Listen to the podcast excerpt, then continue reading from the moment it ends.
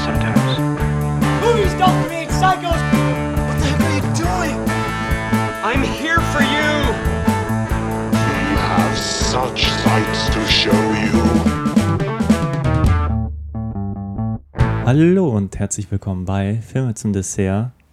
Ich bin der Christian und bei mir ist der Basti. Hallo, es ist, es ist ein bisschen her, ne? Hallo Basti. Ja, Was hat die Pause provoziert? Wie geht's dir, Christian? Hattest du keine Lust mehr auf Podcast? Ist das Podcast-Game dir zu steinig geworden? nein, nein, das geht weiter.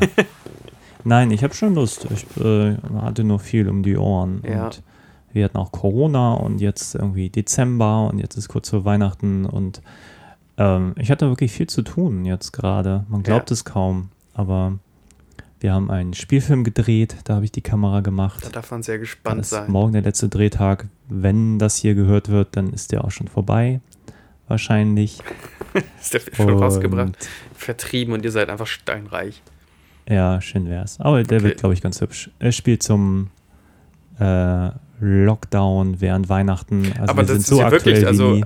genau, aber dann müsst ihr ihn ja schon, also auch für, für Headlines oder so, zumindest einen Trailer müsst ihr ihn ja relativ schnell rauskloppen. Also ich habe schon vor zwei Wochen gesagt, wir müssten, als klar war, dass das jetzt so ein Lockdown-Weihnachten Ja, wird, wir ja. müssten den jetzt eigentlich innerhalb von einer Woche fertigstellen.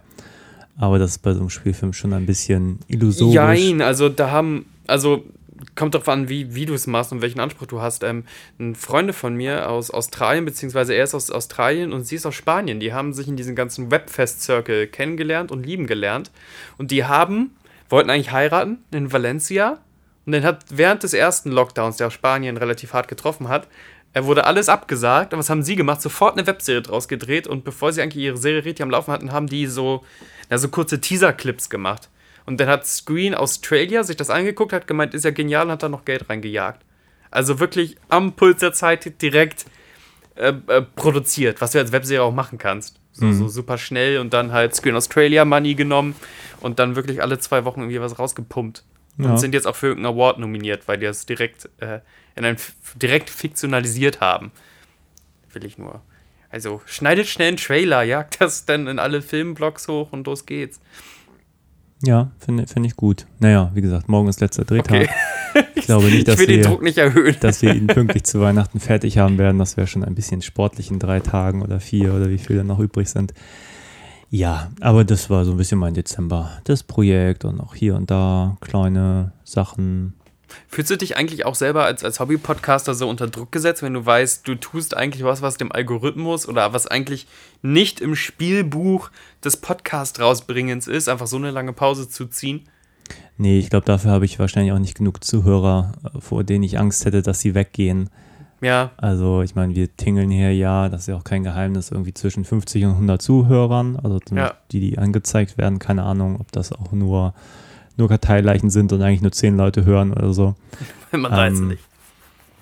Ja, weiß ich nicht. Also, nee, da mache ich mir keinen Druck um irgendwelche Algorithmen. Also, ich ich mich kann immer das so halt. krass unter Druck gesetzt. Ich finde, eine zwei Wochen Pause geht noch, aber drei Wochen Pause fühle ich mich schon schlecht und das ist Ja. ganz, ganz komisch, aber das ist vielleicht auch mein Charakter so. Ja, ich glaube, am Anfang war es mir wichtig, dass es relativ zeitnah passiert, dass äh, nicht Leute den völlig aus den Augen verlieren, aber gerade war einfach keine Zeit und dann habe ich auch keine Lust, mir irgendwie noch nach einem anstrengenden Tag noch irgendeinen Film äh, so irgendwie in den Kopf ballern zu müssen, nur um dann noch irgendwie schnell über Zoom und gerade auch dieses ganze Skypen und so. Ich bin nicht so ein Fan davon. Also dann gerade ist okay weniger als irgendwie so qualitativ was hinscheißen. Ja, ja, das sind auf jeden Fall ein bisschen, bisschen Flair raus.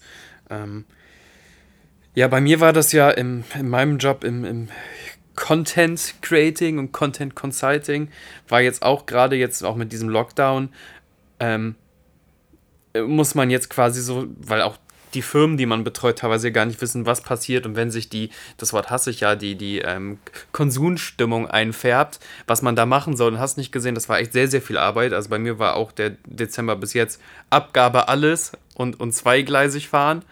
Ähm, ah, jetzt fliegt mir jetzt auch, das ist ein schöner, äh, schöne Brücke dahin. Da fliegt mir meine selbstgebastelte Augenklappe ab, weil ich habe das so, wenn ich größere Projekte hinter mir, mir mich gebracht habe, sei es ein Festival, ein Filmprojekt oder irgendwie was groß konzeptionelles oder als ich noch für, die, für, für eine größere, hätte fast den Namen genannt, für eine größere ähm, Fernsehproduktionsklitsche gearbeitet habe oder all, all meine Köln-Abenteuer, ähm, dann wird man auch irgendwie mal krank. Und ich hatte jetzt erst vor ein paar Tagen noch ein sehr erheiterndes Gespräch für Let's Talk About Spandex. Da komme ich nämlich eigentlich her. Ich bin Sebastian von Let's Talk About Spandex.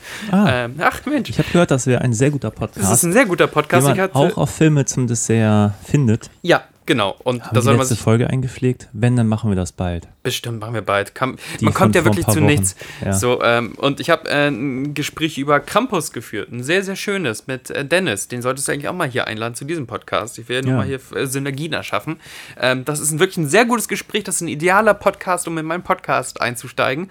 Ähm, ich habe aber schon während des Podcasts gemerkt, so beim, beim, beim Zoom-Chatting, irgendwie pocht dein Auge so ein bisschen. So, so ein, kennst du es, wenn es so unter dem Augenlid einfach so pumpt? Äh, Oder ist dir das komplett wirklich? ist egal. Auf jeden Fall habe ich mich dann danach hingesetzt und habe gemerkt, so, oh, ich, meine Augen werden schwer und ich möchte die schließen und habe hab ein Nickerchen auf der Couch gehalten und konnte dann danach mein Auge nicht mehr richtig öffnen.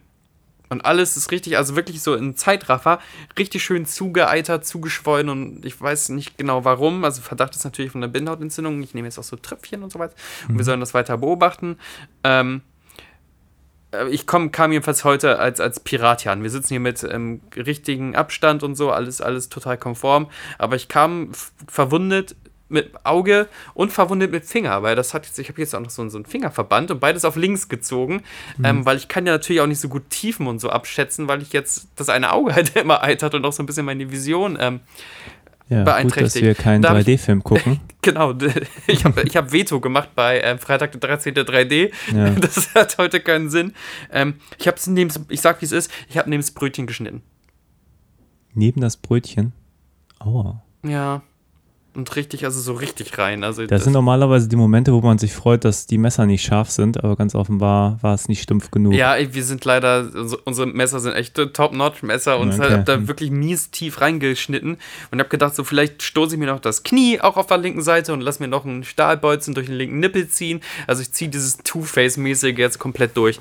Ähm, egal, so viel von mir. Das ist passiert. Nur damit ich was zu erzählen habe, in diesen Intros äh, verwunde ich mich jetzt selber. Das ist ein schönes Ja. Filmkonzept. Einfach so ein Ich weiß von Content. einer Freundin, die hat mir auch häufiger immer erzählt, wenn ich sie mal besucht habe, äh, wie schön scharf ihre Messer sind, nur um dann beim nächsten Mal, als wir irgendwas zusammen gekocht haben, dass man sich schön so die halbe Fingerkuppe abgesäbelt. Ähm, ja, manchmal denke ich mir, vielleicht Messer einfach mal nicht schärfen Nur noch mit einem Löffel schneiden. oder das Gemüse einfach roh essen, ja. einfach mit den Zähnen zerteilen. Jetzt habe ich mich selber angefixt. Ich, ich schreibe jetzt wahrscheinlich so ein Spec-Skript über so einen, so einen YouTuber oder Podcaster, der sich von Folge zu Folge mal ein bisschen weiter verstimmeln muss, weil er merkt, dass das Hörerschaft bringt. Einfach nur damit was zu erzählen hat, weil sonst hast du ja nichts. Nee. Sitzt vor Mac-Top, äh, Mac, Mac-Top, ja, so heißen die Mac-Top, Dinger, ja. den ganzen Tag. Und passiert da nichts. Ja, man kann nicht ins Kino, man kann nicht ins Theater, ne? Oh, bitter. was hältst du denn von diesem HBO Max-Deal, der jetzt abgeschlossen wurde? Müssen wir erklären wahrscheinlich, ne, deine Hörerschaft, oder sind die so nerdig? Also das Meinst du, die HBO. kriegen das nicht mit, dass äh, gerade Corona ist und deswegen keine Ki Filme nein, in nein, nein, dass HBO können? Max sich ja auch wirklich von, von welchem Studio? Von Warner? Hm? Die Ver Veröffentlichungsrechte gesichert hat und Genau. damit quasi Wonder Woman und so ein Kram. Wonder Woman, äh, ich glaube den Suicide Squad-Film, Kong gegen, gegen Godzilla und sowas. Ähm, und auch Dune, dem ich ja sehr entgegenfieber tatsächlich. Ähm, Dennis Villeneuve. Vin Villeneuve. Villeneuve. Und Dennis Villeneuve hatte auch schon einen. Er hat sich hat, hat Dampf abgelassen in einem Interview, wie scheiße er das findet und dass er findet, dass dadurch diese IP und dieses Franchise extrem gefährdet ist. Ähm, also genau wie alle Filme machen. Auch Christopher Nolan als einer der Verteidiger des Kinos hat ja auch sofort gesagt: Wunderbar, Dankeschön, HBO Max, du bist die schlimmste Plattform. Ähm, ist das jetzt der Todesstoß für Großkinoketten? Also jetzt erstmal mit erstmal nur Naja, in ich Klammern mein- mit den USA, aber wenn das also- funktionieren sollte, dann ist das ja natürlich ein gutes Pilotprojekt für andere. Ähm, Ich bin, da, Plattform. ich bin da ja nicht so emotional. Ich, ich kenne die Diskussion, also auch die mit Cannes, mit Netflix und so. Ähm, ich meine, gerade wenn jetzt gerade nicht Corona wäre, wäre es, glaube ich, auch nochmal anders. Aber de facto Mhm. verdient Hollywood ja dieses Jahr auch gar kein Geld mit Kino. Und dass die jetzt natürlich ganz schnell andere Lösungen finden, finde ich vollkommen nachvollziehbar und muss ich sagen, finde ich auch okay, weil sonst würde wahrscheinlich jetzt auch gerade nichts produziert werden, wenn man damit kein Geld verdient. Dann würde einfach das nächste halbe Jahr auch komplett für die ganze Branche brach liegen. Und ähm, Franchises, auf die sehnsüchtig gewartet sind, einfach nochmal ein Jahr verschoben werden. Mhm. Ich denke nur an Bond, der irgendwie im Mai rauskommen wollte, Ja. sollte. Ähm, also für mich ist das okay. Ich bin manchmal ein bisschen überrascht, dass jetzt irgendwie auch schon Mulan und auch Tenet irgendwie auf Blu-ray und DVD zu kaufen ist, wo ich Mhm. mir denke, oh, musste das jetzt so schnell gehen? Brauchen die wirklich so viel Kohle, dass das alles so jetzt nicht nochmal noch mal das Weihnachtsgeschäft mitnehmen muss? Keine Ahnung. Ja, offizieller Kassensturz jetzt Tenant äh, 316 Millionen eingenommen. Viel zu wenig für, also für Tenant-Größe. Ja, wir sprachen auch drüber. Gerade bei Tenet frage ich mich natürlich schon, wie ausgerechnet dieser Film das Kino retten sollte. ähm, klar, der hätte sonst mehr verdient, gar keine Frage, aber den fand ich schon arg schwierig für ein normales Publikum. Mhm. Mm, Mir verschreckt meine Nicht, dass ich den nicht mochte, aber Ja, äh, der war schon kühl, der war schon sehr unemotional, der war schon sehr, sehr artsy irgendwo in seinem Gedankenkonstrukt. Mehr eigentlich noch, als ich das bei einer Nolans wahrgenommen habe. Der war so gleich hinter Following, würde ich sagen. ich finde Christopher Nolan, ähm, der sich jetzt natürlich sehr stark als Retter des Kinos ähm, inszeniert, finde ich aber auch ein bisschen bockig und ein bisschen unsympathisch in den Interviews, die er da. Also ich, viele Sachen hat er recht und er ist, er ist auch so ein kluger Mann, dass er auch meint, das geht ja nicht nur um die Kinoverwertkette, sondern es geht ja auch um die danach die ähm, Vertriebsrechte, wo eigentlich am Bestfall so ein Wettbieten herauskommt, also die Zweitverwertung, die Drittverwertung und wer daran noch und wenn das schon von Anfang an an HBO Max oder an andere Streaming-Plattformen geklärt ist, dann geht geht der zweite Dollar auch flöten und teilweise sind Regisseure, Schauspieler und auch ganze Kreativteams auch an den äh, Umsätzen der Zweitverwertung beteiligt. Also er meint, von wegen, wir untergraben ja nicht nur die Kino-Experience, wir untergraben ja auch die, ähm, die Dynamik des Verwertungsweges. Ja, ach, da, da schlagen bei mir, glaube ich, zwei Herzen in meiner Brust. Also grundsätzlich habe ich nichts gegen HBO. Also ich hätte es abonniert, wenn es das hier gäbe. So. Ja. Weil das Programm ist, glaube ich, schon ganz schön geil. Da können Netflix und so eigentlich hier, glaube ich, noch ganz schön einpacken, Ja, so gegen das, was da dem Cineasten geboten wird. Von daher hätte ich gerne, gibt es hier leider nicht. Das andere ist, ich habe wenig Mitleid mit diesen riesengroßen Produktionen. Also ich glaube, als wir neu- neulich hier wegen James Bond recherchiert haben, äh, Bonds hatten immer so ein Budget, weiß nicht, ich glaube, GoldenEye war damals der teuerste mit 60 Millionen. Mittlerweile kosten die 250 Millionen, Tendenz weiterhin aufwärts. Ja. Und das Geld müssen die Filme ja auch alle einspielen. Ich bin so gerne ich auch manchmal einen richtig tollen großen Blockbuster gucke, aber auch so ein Film wie Tenet. Ich könnte mir vorstellen, ein Film wie Tenet könnte auch noch besser sein für weniger Geld, weil die Defizite, die der Film hatte, meines Erachtens auch nicht unbedingt im Budget lagen oder so. Also der, der Film war Ja. einfach schweineteuer und, und äh, von mir aus kann es wieder mehr kleinere Filme geben, die dann ein bisschen Aufmerksamkeit genießen und die dann halt entsprechend hoffentlich ihr Geld wieder einspielen, keine Ahnung. Also da findet ja auch ein Wettrüsten statt mit Sachen, die halt noch gar keine IP sind. Ich finde es also ganz dumm gesagt. Ich finde es tatsächlich okay, wenn ein Avengers 15 so Schweine viel Geld kostet, weil das ist einfach der, der Gipfel, weißt du, das muss größer sein als alle anderen ähm, Marvel-Filme vorher. Ich hoffe, du kannst ein bisschen nachvollziehen, was ich meine. Dieses, dieses äh, super Maximum am Bom äh, Bombast, aber ich möchte nicht jede Woche mir ein Avengers 15 reinziehen. Das war für das, was es ist, als auch als äh, cineastisches Experiment. Das erste, was so geklappt hat, sozusagen. Ähm, total berechtigt. Aber dass jetzt, also dass der Mit-Tier-Actionfilm verschw verschwindet, weil unter 200 Millionen Dollar muss der gar nicht mehr kommen. Macht gar keinen Sinn mehr, wenn nicht in jedem Actionfilm eine ganze Stadt einstürzt. Das ist halt schwierig und auch irgendwie ein bisschen langweilig. Ja, und ich bin auch bei großen Blockbustern weitestgehend draußen. Also auch die ganzen neuen Star Wars, die Disney Star Wars haben mich alle nicht interessiert. Das erste, was mich jetzt wirklich wieder ein bisschen interessiert, ohne es jetzt gesehen zu haben, ist halt die Disney-Serie. Und die Mhm. wird ja wahrscheinlich deutlich günstiger gewesen sein, der Mandalorian. Oder ist das auch so ein äh, Materialstab? Teuer. Okay, Das ist Ahnung. ganz schön. Also die haben, glaube ich, auch. Ähm, Meines Erachtens hätte man da irgendwie Werner Herzog ins Studio stecken können und dann wäre ich wahrscheinlich auch schon happy der, der gewesen. macht tolle Sachen auch wirklich. Ähm, wir sprechen auch gleich über den Film, aber Christian und ich haben uns so lange nicht mehr geredet und ich habe immer, immer total Interesse an seinen Insights. Hast du denn diese Marvel, Star Wars, Disney Investor Expo so ein bisschen mitbekommen? Hm, hilf mir auf die Sprünge. Die haben, äh, anstatt irgendwie einen Comic-Con-Auftritt oder sowas zu haben, so einen Investors Day gehabt. Ah, Und Disney hat da auch so richtig die Muskeln spielen lassen, hat die neuen Star Wars-Projekte vorgestellt und auch die neuen Marvel-Projekte vorgestellt. Bei Marvel-Projekten wäre ich natürlich hellhöriger als Star Wars-Projekte. Ähm, und die gehen jetzt ganz viel auf das Medium Miniserie. Aber da kostet halt auch echt jede Folge von der Miniserie so viel wie, wie ein Taken oder so.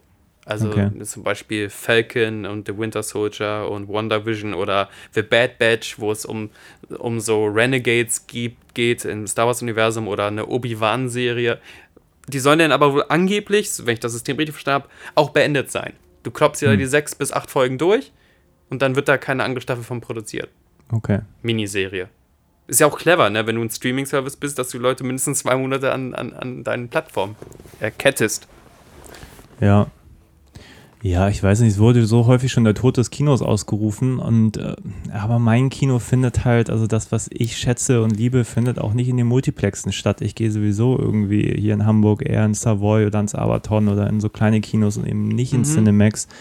Nicht, weil ich grundsätzlich was gegen das Cinemax hätte, sondern weil mich meistens die Filmauswahl nicht wirklich interessiert. Ich wirklich ein Problem habe einfach mit dieser deutschen Synchronisiererei Mhm. Das gefällt mir alles nicht. Dann finde ich es auch noch sehr teuer dafür, dass man so Massen abgefertigt wird, vorne rein, am besten hinten durch den Notausgang wieder raus. Das macht mir alles keinen Spaß. Das ist für mich kein Kino. Und Mhm. ähm, die ganz großen Produktionen stehen für mich häufig für genau diese Art der, der Abfertigung. Und das ist so wie Essen bei McDonald's. Klar kann man das mal essen, das schmeckt dann ganz gut. Danach hat man vielleicht einen flauen Magen so. Aber das ist für mich jetzt keine, keine kulinarische große Kost. Also Ja. wenn das ein bisschen einbricht, also leid es mir für einzelne Filmschaffende vielleicht tut, im Großen und Ganzen glaube ich nicht, dass das Kino verschwindet. Da habe ich gar keine Sorge. Wäre der Film, den wir dann heute gucken, was, was in dein, auf deine Kinokarte kommt, oft, auf, wenn wir dieses Menü sehen. Also ich sag mal so, wäre ich zu dem Zeitpunkt, als der Film, also wahrscheinlich auch nicht in Deutschland in die Kinos kam, Mhm. aber wäre der hier in die Kinos gekommen und ich wäre alt genug gewesen, könnte ich mir schon vorstellen, dass ich mir für den eine Karte gekauft hätte. Ja. Der wäre allerdings ganz sicher nicht unter den Must-Sees gewesen. Der wäre mehr so einer, ach, lass uns mal ins Kino gehen und ach ja, alles schon geguckt, dann lass uns mal in Elvira, Mistress of Darkness oder, nee, Mistress of the Dark. Ja, die Geliebte des Dunkeln. Und so sieht sie auch aus mit ihrem äh, Beinausschnitt und ihrem Dekolleté, was sie da. Ich muss gestehen, ich, also ich kenne die Figur, ich weiß, dass es die gibt. Es kann sein, dass ich mal in den Film reingeguckt habe, aber ich habe gerade überhaupt keine Erinnerung, ob ich den jemals gesehen habe. Hast du den mal Ich habe gesehen? den nie gesehen. Ich kenne Elvira, und das ist interessant, nur als Referenz von Sachen. Also Popkultur Mhm. diskutiert sich selber. Äh, ich habe ja gerade eben schon gesagt, ich kenne da den, den Simpsons-Sketch, wo sie auch so eine, so eine Horrorschlock-Sendung hat. Also Elvira ist ja eine Moderatorin für B-Movies gewesen, irgendwie im Kabelprogramm der USA und ist natürlich kultig geworden, auch wegen ihrer wahnsinnigen Frisur. Die hat echt so einen Pudel auf dem Kopf. Und, und da sind wir auch mal ganz ehrlich, ähm, wegen ihrer Brüste. So, sorry, äh, cancelt mich ruhig, aber das war so ein Ding, ähm, da haben Kinder zu gewichst. So, ähm, die haben sich irgendwie, welche Filme hat sie zum Beispiel angesagt? So Roger Corman-Filme hat sie angesagt und, und zwischenzeitlich so in den Werbepausen die angesagt und, und saß dann da halt äh, auf dem Blutthron mit, mit ihrem Dekolleté. Und es gibt auf jeden Fall, bei den Simpsons gibt es den Sketch von wegen, ähm, stay tuned and look at my boobs, my giant boobs. Also, ne, Bart guckt da Fernsehen. Oder auch in jedem Cartoon, wenn irgendwie eine rote Teppich-Situation gezeichnet wird, ist immer im Hintergrund, muss man mal gucken, so eine, so eine Elvira-Figur. Und Elvira war auch in der Sub- und Kalter Culture, Counterculture, Cult, also in der Gegenkultur auch immer so ein bisschen eine Ikone. Die kamen in, in, in Musikversatzstücken vor, auf Plattencovern vor, ähm, in irgendwelchen Collagen.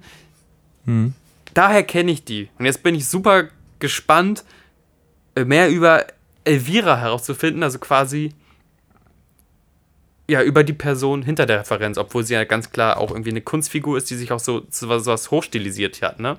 Ja, Also sie blieb ja, also diese Cassandra Steele heißt sie, oder heißt sie so? Cassandra Peterson. Wir hören den Stil, ist bestimmt eine Pornodarstellerin, Cassandra Steele. Und jetzt habe ich mich total. Äh, na egal. Ähm, ich muss davon weg. Hilfe. Okay, Konzentration. Ähm, die ist ja quasi Elvira geblieben. Auch in, der, in der Öffentlichkeit. Wenn sie mal irgendwo zu eingeladen wurde und so. Mhm. Die ist ein bisschen wie. Bleibt Lady Gaga immer Lady Gaga? Oder nehmen wir mal eine andere Popfigur, die quasi immer Kunstfigur bleibt. Ja, es gibt ja schon immer mal, mal Künstler, Künstlerinnen, die sich als, als äh, Kunstfigur outen. Ja. Einige variieren die ja, wie so ein Borat oder so. Ähm, andere, Madonna bleibt ja auch immer Madonna. Ich glaube, keiner weiß ihren echten Namen. Mhm. Ähm, und Elvira, ja, kennen wahrscheinlich auch die meisten einfach unter Elvira, nicht unter Cassandra Peterson. Ja. Oder Peterson? Peterson. Petersen, die kommt nämlich eigentlich aus Husum. Das wissen die wenigsten. Äh, ja, ach, keine Ahnung. Also IMDB sieht auch so aus, als wenn das so eigentlich ihr größtes Ding war. Mhm. Es gibt offenbar noch eine Fortsetzung von diesem Film hier. Mal gucken, ob man da noch Lust hat. Na, die kam ja auch echt, da hast du ja gerade eben sogar noch vorgelesen, so auch in so, was ja wirklich dann irgendwie nicht altersgerecht ist, so in, in was war das, Scooby-Doo-Cartoons vor, was natürlich von der Tonalität total passt, aber ähm, sie mit ihrem provokanten Äußeren, so, sie, sie verkartonisiert sehen, das ist schon auch Ja. merkwürdig, aber zeigt, wie doll das in Amerikaner-Folklore drin war, so. Ja. Also wenn du bei Scooby-Doo selbstverständlich auftreten darfst. Oder bei Fantasy Island. Mhm. Und The Fall Guy, Ja. ein Colt für alle Fälle. Ja, die hat auf jeden Fall viele Credits auf ihrer Liste. Wenig wirklich große Sachen, häufig als sie selber. Ähm, als Elvira, als Kunstfigur. Ja, ich bin gespannt. Aber du gibst mir doch schon recht, dass da ihr, ihr provokantes Äußeres gerade bei pubertären Jungs ähm, ein Einkaufsargument war.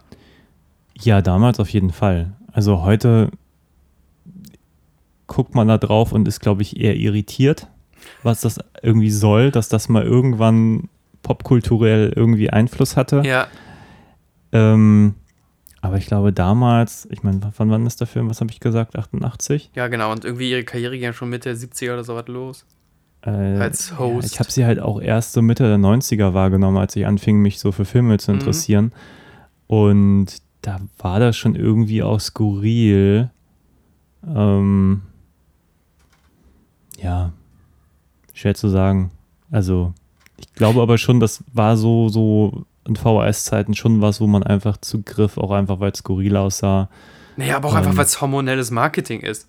Also jetzt sagen wir doch mal, also ich, ich darf dieser Frau in ihren Ausschnitt gucken, darf aber meinen Eltern sagen, so, während ich das irgendwie vielleicht verkrisselt auf den Röhrenfernseher gucke, nee, ich möchte nur äh, diesen albernen Attack from Cloud 9, was weiß ich was, Film gucken. Ja, das mag sicherlich Benefit gewesen sein. Ey, hundertprozentig. Natürlich. Das braucht man also, drauf verkauft sich eingezahlt. ja auch. Also, es ist ja auch einfach so. Also, Deswegen hat sich ja auch Vampirella und sowas als Comic immer verkauft. Man kann sagen, nee, weil ich die, Also die, wenn- die Gothic-Sache mag. Nee, Also da hast du Vampirella. natürlich total recht. Wäre der Ausschnitt nicht so groß gewählt, würde es diesen Film, den wir in deinen Händen Nicht halten, geben. gar nicht geben. So, das ist einfach mal Fakt. Und dann würde die New York Times hier auch nicht sowas schreiben wie geniale Mischung aus Horror, Comedy und Fantasy. Natürlich. Genial, ja. ja, vor allem mit dem Wort genial umzu. Ähm, echt, echt fa- faszinierend, wie, wie doll so, so Marketing an Jungs einfach, einfach funktioniert. Also Elvira, ähm, noch andere Ikonen. Und ich habe gerade eben schon gesagt, so Vampirella, wo alle immer Leute gesagt haben, oh, ich mag, ich mag die Vampirella-Welt, die ist total deep. Nein, Vampirella ist immer nur in so einem roten Onesie-Body da rumgelaufen und deswegen hat man das gekauft. Ja, du, aber wir sprachen eben schon drüber, dass du sagtest, die hat vielleicht auch ähm, so Quellen, die sie bedient. Ich musste gerade dran denken, gab es nicht so ein ähnliches Outfit auch schon hier in Plan 9 from Outer Space? Ja, das Und so. war hier die, ähm, oh Gott, jetzt fehlt mir der Name. Von Ed Wood? Genau, von Ed Wood, der Film, das ist ja logisch, aber die, wie die Figur heißt. Also ich kann mich irgendwie bestimmt. Ich kann mich irren. Nee, ich sage jetzt einfach nichts. Ich habe gerade eben schon irgendwie so einen Also Pornonamen meine rausgehauen. Vermutung ist jetzt gerade spontan, dass es eindeutig an so 50er Jahre B-Filme Ja. angelegt ist, nur Ja, an so Bride ein von bisschen- Frankenstein mäßig, aber da gab es noch eine, die fast genauso ja. aussieht. Ja. Also die ist das, nur halt dann noch irgendwie durch die 70er, 80er, doofes Wort, optimiert. aufgebläht. Ja. Ja, also auch die Haare sind sehr 80er, muss man dazu sagen. Ähm, die sind oben flauschig, unten lang ja.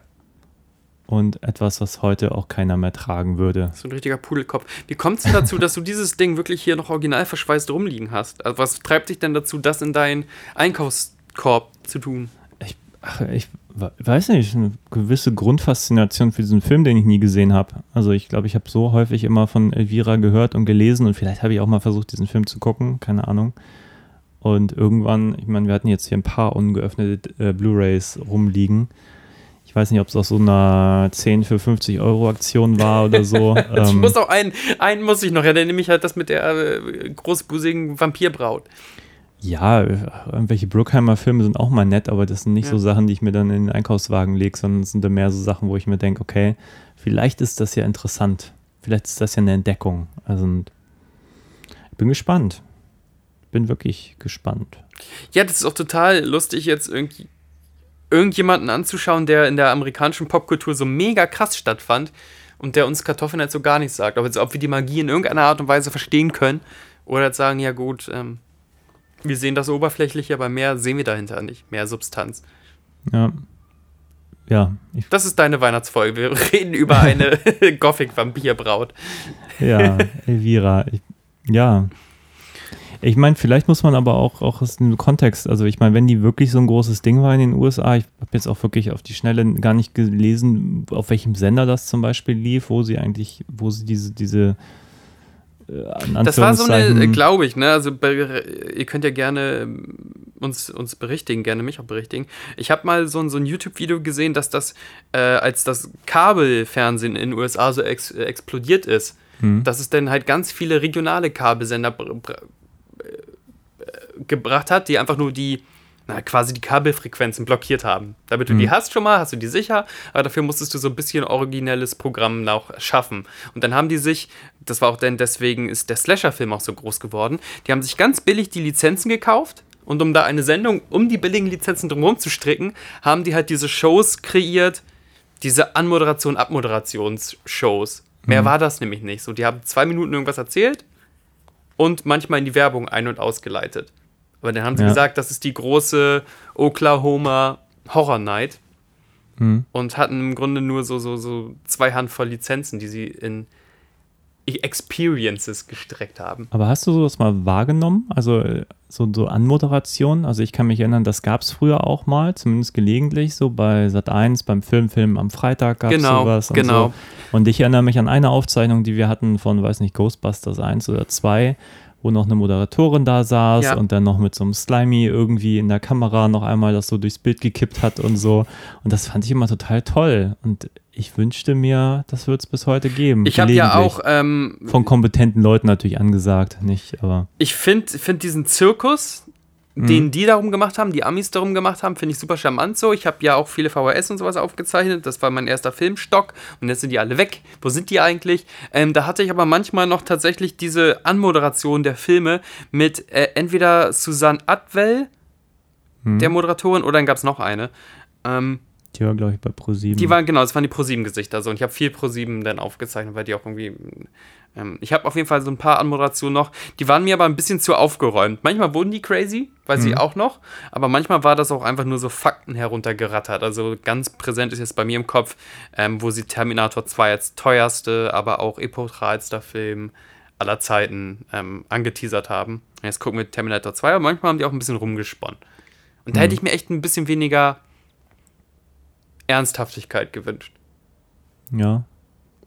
Mach doch eine Show darum, mach doch einen ganzen thematischen Abend und dann. Also, Ich meine, ich weiß von, von Filmliebhabern, dass äh, Schläferz ja zum Beispiel auch immer sehr viel diskutiert wird. mhm. Ich persönlich finde das ja grundsätzlich gut, dass einfach Aufmerksamkeit auf Filme gelenkt wird, die sonst einfach keinen interessieren. Mhm. Da kriegt auch selbst ein Masters of the Universe nochmal ein bisschen mehr Ja. Feedback, als er sonst getan hätte, wenn Ja. er jetzt einfach nur so im Fernsehen nochmal zu sehen wäre. Freut mich irgendwie.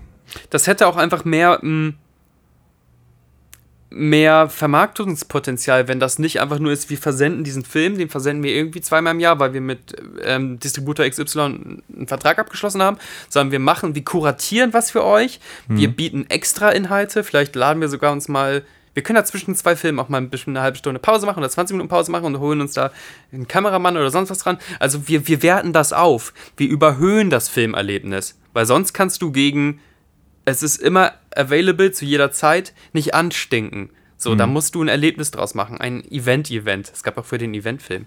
Ähm, aber wenn man da wirklich mal ein Event draus machen würde, vielleicht sogar einen ganzen Eventabend, dann könnte man sich darauf einigen, dass man, auch um die Gleichzeitigkeit zu haben, wirklich wieder Fernsehen guckt. Ich hoffe, man kann so ein bisschen nachvollziehen, worauf ich hinaus will. So, ähm, und sogar Streaming-Portale übernehmen das jetzt ja zum Teil, weil sie eine The Walking Dead Aftershow zumindest auch reinprogrammieren. Da kannst du danach noch einen Talk über The Walking Dead inklusive Meinung der Community und äh, der Darsteller und hast du nicht gesehen reinholen. Also Filmerlebnis zu irgendwas zusammenzubinden, ähm, binden, könnte für mich wieder ein Grund sein, sich aufs lineare Fernsehen einzulassen. Aber der muss halt auch gut sein, ne? Und dann ist da wieder Geld hinter und Mühe hinter und man muss Leute anstellen und Ja, ich sehe das im Fernsehen gerade gar nicht mehr. Aber ich finde es faszinierend, wenn es das mal gab. Ähm, das ist ja auch schon mal was. Ja, alles, alles, was über das Versenden einfach hinausgeht. Ja. Weil warum? Ja, aber lass uns den Film einfach mal gucken. Ich Ja, freue mich schon sehr, diese Zusammenfassung zu lesen, aber ich wollte sie jetzt noch nicht vorlesen, wenn wir den Film noch nicht Nein, geschaut nein, haben. nein, nein. Gucken wir den Lass Film. mich gerne überraschen. Und hier ist noch ein Weihnachtsgeschenk für dich. Oh, das ist ja deine Weihnachtsepisode. Das Wow. darfst du nicht aufmachen, musst du ja jetzt Weihnachten aufmachen. Bringt jetzt Achso, auch den Zuhörern ich nichts, jetzt nicht live? Ja, kannst Könnte du, es das, sein. Ich habe so eine Idee, was es sein könnte. das hast du nicht. Kannst du nicht. Zeigen. Also, ja, äh, es, es ist ein Film. So, Bums, das habt ihr nicht. Aber Okay, es fühlt, fühlt sich an wie eine Blu-ray. Ja, vielen Dank. bitteschön. Danke, danke. So, jetzt mal rein hier in, ins äh, Abenteuer. Ins Abenteuer. Ich google Ja. mal, wer Cassandra Steele ist. Das ist mir bestimmt gleich furchtbar unangenehm. Gibt es gibt es irgendeinen Sound, der jetzt angebracht wäre für die Transition? Buh.